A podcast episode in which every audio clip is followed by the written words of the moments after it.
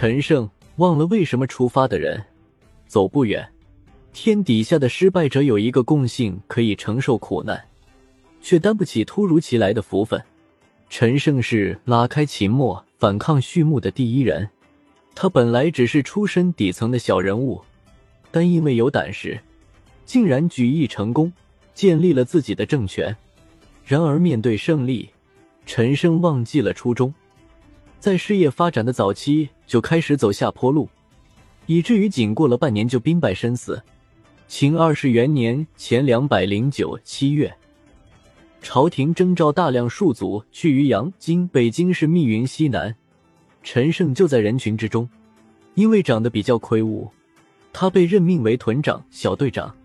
他和九百多个农民在两个军官的驱使下，日夜不停的朝渔阳进发。走到祁县大泽乡（今安徽宿州西四坡乡）时，天开始下起暴雨。道路也被洪水冲垮，导致他们一行人无法继续前行。眼见如此，戍族们非常恐惧，怕耽误了行程。按照秦国的法律，征召的戍族没有按期限到达，会全部被处死。人一旦处于极端的困境，就会铤而走险。也就是说，恐惧令人勇敢。陈胜看透了这些软弱可欺、被临时组织起来的农民的内心，便找到另一个屯长吴广。他虽然与吴广不是故交，但同为戍族一起行走后，便经常在一起聊天，因而建立了较为密切的关系。陈胜对吴广说：“我们现在去了渔阳是死，逃跑被抓住也是死，反正都是死，为何不选择干一番大事业呢？”为了说服吴广，陈胜向他分析了当前的局势。天下人对秦国的严苛统治，已经到了忍无可忍的地步。胡亥是秦始皇的小儿子，本来不该即位，该即位的是始皇帝的长子扶苏，但他因屡次进言而被杀掉了。还有个名叫项燕的楚国大将，很受百姓爱戴。现在百姓不知两人生死。我们可以借他们的名义起事。吴广很佩服陈胜的胆识，田力挺他起义。陈胜和吴广都是底层出身，以底层出身去推倒贵族，这在秦之前还没有发生过。陈吴二人觉得自己的影响力不够，因而决定借鬼神的预兆为自己带上神秘的光环。他们在一块布帛上用朱砂写上“陈胜王”三个字，塞进渔人送来的鱼肚子里。戍族们将这条鱼煮熟，吃饭时发现了布帛上的字，都感到很惊奇。戍族们宿营时，吴广潜伏到一堆比较远的篝火边，模仿狐狸的叫声，并大声喊叫：“陈胜王，大楚兴！”入睡的戍族们被这怪异的叫声吓醒了，从此看陈胜犹如看伟大的人物一般。篝火狐鸣的把戏。的确有些装神弄鬼的意味，但是对于没有文化、愚昧的下层戍族很受用。陈胜、吴广在这群人中树立了威信，这一点在后世的反抗者中，不论是黄巾军还是红巾军，乃至洪秀全的太平天国，都无一例外的被效仿，成为一种号召方式。一天，吴广趁押解他们的军官喝醉。故意扬言说要逃走，喝醉的军官大怒，挥舞着鞭子要教训吴广。这一行为犯了众怒，被群起而攻之。在混乱中，吴广抢夺了军官的佩剑，将他杀死。陈胜也杀死了另一个军官。陈胜将九百个戍族召集到一起，开始了他的演讲。他站在一个土台上说：“我们遇到了大雨。”已经耽误了期限，超了期限按律当斩。就算侥幸不死，到了边塞也还是会送命。之后，他说出了那句响彻历史的名言：“王侯将相，宁有种乎？”戍族们受到他的感染，纷纷高呼起来，愿意为他驱驰。从陈胜的起义准备和一系列的操作来看，他很有胆识，而且充满组织才能和领导天赋。知道如何为发动起义做铺垫，也知道如何鼓动人心，利用人心。他和众人袒露右臂，作为起义的标志，并修筑祭天的坛，一起盟誓，以公子扶苏、大将项燕的名义发动了起义。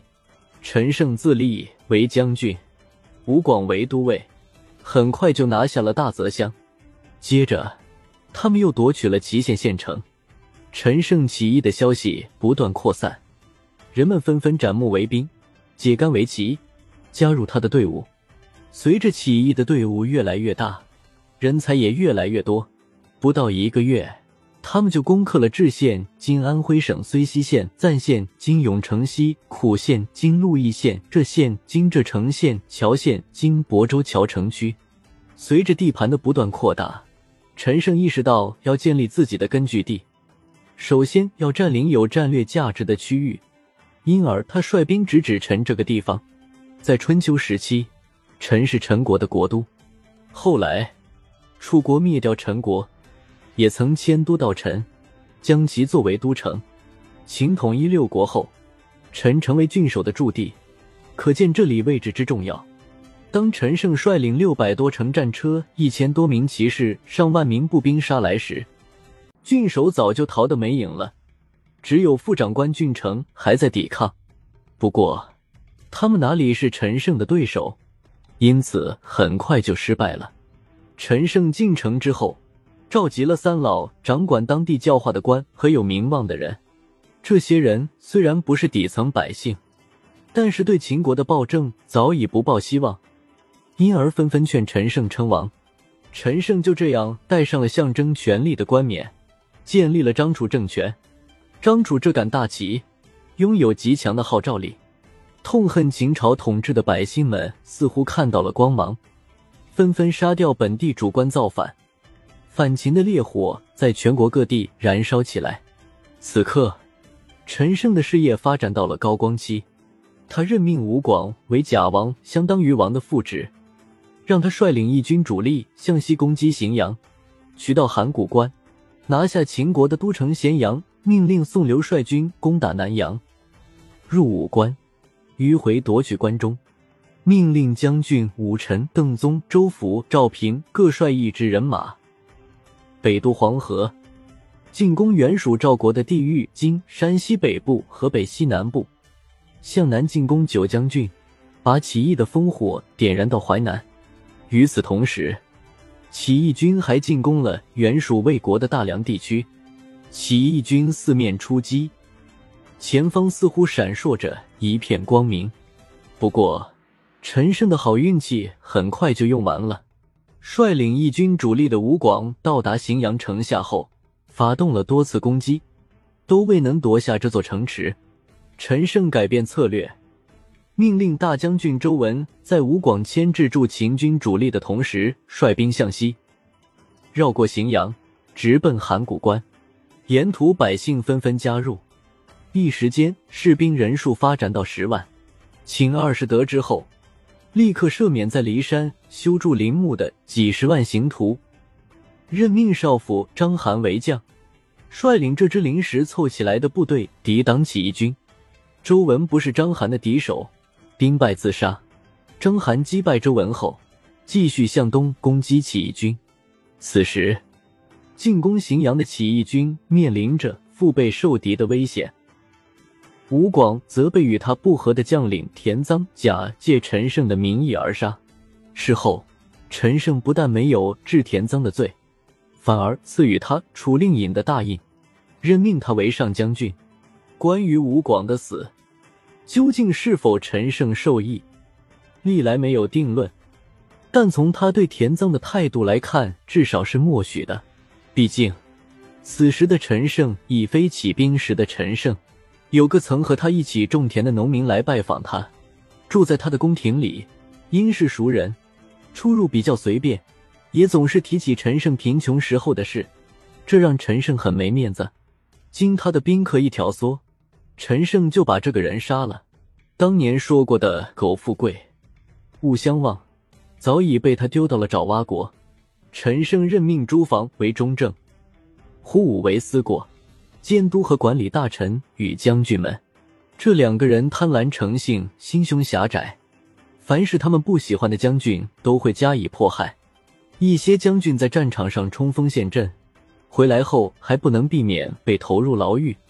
陈胜不按照法司的规矩办事，完全信赖这两个小人，导致很多人离开了他，也使得原本发展迅猛的起义军四分五裂。